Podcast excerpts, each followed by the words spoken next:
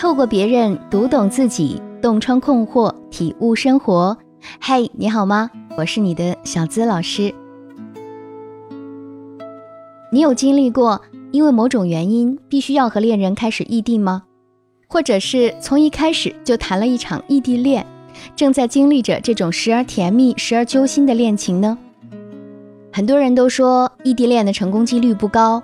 每每想抓住，可是却因为距离，总是有心却无力。不是不够爱，而是爱情总是难跨越重重的阻碍，让两人的心越来越远。那么异地恋就真的不能修成正果吗？或者遭遇危机，我们该如何正确度过呢？刚好有个学员小颖也遇到了这个问题，我们先来听听她的故事。我和她是大学同学。恋爱两年后，因为工作的原因开始了异地恋。刚开始的时候，我们都还觉得很新鲜。他把广州的见闻讲给我听，我给他播送一日周报。每次打电话都舍不得挂掉，思念就顺着电话线蔓延再蔓延。遇到节假日，他就飞回来看我，或者我飞过去看他。我们都对未来充满了憧憬，甚至计划着将来要在广州安一个小家，留住属于我们的回忆。可不知道从什么时候开始，他的电话越来越少了，总是在忙，有时候半夜还在工作，发个信息也总是简短的几句话，好像缺少了温度。我就开始不安，总觉得他有了新的恋情，或者想要和我分手。打电话他不回，我就一条信息接一条信息的发过去，直到他回为止。渐渐的，我们开始争吵、冷战。虽然冷静下来时，我也会检讨自己的行为，跟他道歉，可有时候总是控制不住自己，会胡思乱想，想要抓住他。前些天，他跟我提出要分手，说受不了这种压抑又难受的关系了，结束对我们都好。可是我还爱着他，还记得曾经的誓言，说好的要在一起一辈子，怎么就走到了如今的地步呢？每一段异地恋分手的背后，都有太多的无奈、心酸与不舍。如果你还无法释怀，还深爱着他，还想为这段感情再争取一下，欢迎添加我的小助理的微信“恋爱成长全拼加数字零零八”，我来帮你重拾爱情，找到你们感情中存在的问题，解决矛盾，重归于好。网络上有这样一段话：你住的城市下雨了。很想问你有没有带伞，可是我忍住了，因为我怕你说没带，而我又无能为力。就像我爱你，却给不到你想要的陪伴。这可谓是异地恋的真实写照。很多热恋中的情侣会因为甜蜜而忽视了距离，他们觉得思念会让每一天都变得很充实。可当时间一天天过去，不能经常在一起的两个人，多多少少都会产生一些隔阂。比如信任，比如陪伴，又比如维系感情所需要的精力等等。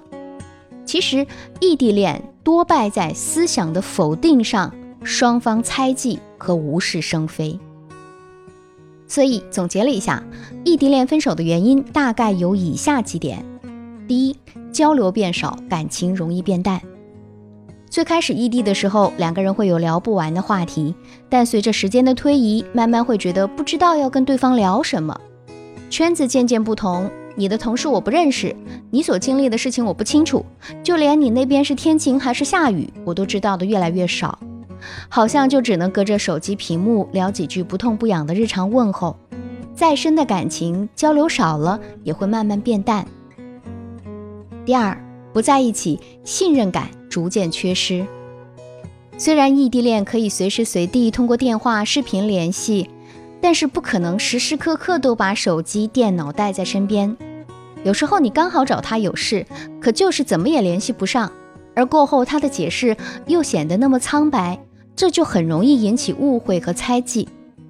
如果对方又没当回事儿，彼此的信任感就会慢慢的缺失，导致感情出现问题。第三。环境的影响导致不安全感增加。两个人不在一起，女生会很容易担心对方身边会不会出现别的人，再加上现在社会的诱惑又很多，很多人在不同的环境中会或多或少的发生改变。电视、电影中都出现过类似的画面，自然会造成内心的不安全感。即使对于我们心理咨询师来说，异地恋也同样存在着各种矛盾与阻碍，比如空间上的距离、情感投入、时间成本、经济成本等等。那么，当异地恋濒临分手，我们究竟该做些什么才能顺利挽回呢？首先，我们要先冷静下来，认真分析你们之间存在哪些问题。有一句话叫做“每一次分手都是蓄谋已久”。分手只是恋情走向的一种结果，那么有结果肯定就会有原因。男朋友提出要分手，你千万不能什么都没想明白就一味的去挽回，这样只会让自己处于被动状态。先让自己冷静下来，仔细想想你们感情出现问题的时间，还有究竟哪些事情导致他要提出分手。就像小颖的问题。就因为沟通不畅导致信任感下降，他拼命的想抓住，而对方只觉得压抑。他可能也不是那么快就变了心、死了心，而只是想从这段关系当中逃离出去。所以，如果这个时候你只顾着去挽回，对方肯定是更想逃的。只有找到根源性的问题，对症下药，才能更有利于挽回。第二，重新建立连接点。找回彼此间的依赖。虽然每一对情侣的相处模式都会有所不同，但关系变化的顺序啊还是大致相似的，都是从变冷淡、逐渐焦虑，再到更加冷淡，直至提出分手。因为异地恋，大部分的交流都是在精神层面，往往对于情感有更多的依赖性。比如一件小事儿、一个梗或者某件物品，都会引起他们对彼此感情的回响。这就像每个人都会有精神支柱一样，因为对方的存在，我们会想成为更好的自己。当感情出现危机的时候，虽然他提出了分手，但并非就能一朝放下的。我们就可以抓住这种类似于戒断反应的时机，当他焦虑不安的时候，找到一个切入点，可以是他送你的礼物，也可以是你们有过美好回忆的某个地方，重新建立起新的连接点。当然啊，我们要注意的是，不能心急，要慢慢找回彼此之间相互依赖的那种感觉，找到他舍不得放下你的心情，重新在他心中树立起良好的体验，才有可能再续前缘。第三，给自己建立安全基地，给对方一个更好的你。异地恋分手的标志性因素是距离，让我无法靠近你。于是，各种各样的不安全感油然而生，它让我们无法感受到切实的亲密，无法体会被爱的喜悦，无法真真实实感受到对方的关怀。这就让所有异地恋情侣面临的问题都回归到一个本质上，那就是安全感。大部分人都认为安全感就应该对方给啊，但其实安全感源自于我们自己。英国著名的精神分析师、儿童心理治疗师温尼科特曾提出安全基地理论，也称避风港理论。儿童与母亲，主要是指婴幼儿时期的主要照顾者，在婴幼儿时期建立了安全信任的关系，从而内在形成安全基地，就可以从基地出发探索，也可退回基地疗伤。在这个过程中，我们要明白哪些事情是自己的，哪些是对方的。比如，你要收拾好自己的情绪，不能因为猜测就对恋人大发脾气。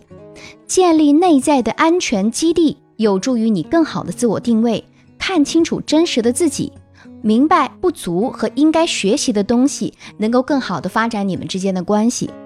恋爱其实也是需要练习的。当你们之间的对话变成了无聊的重复。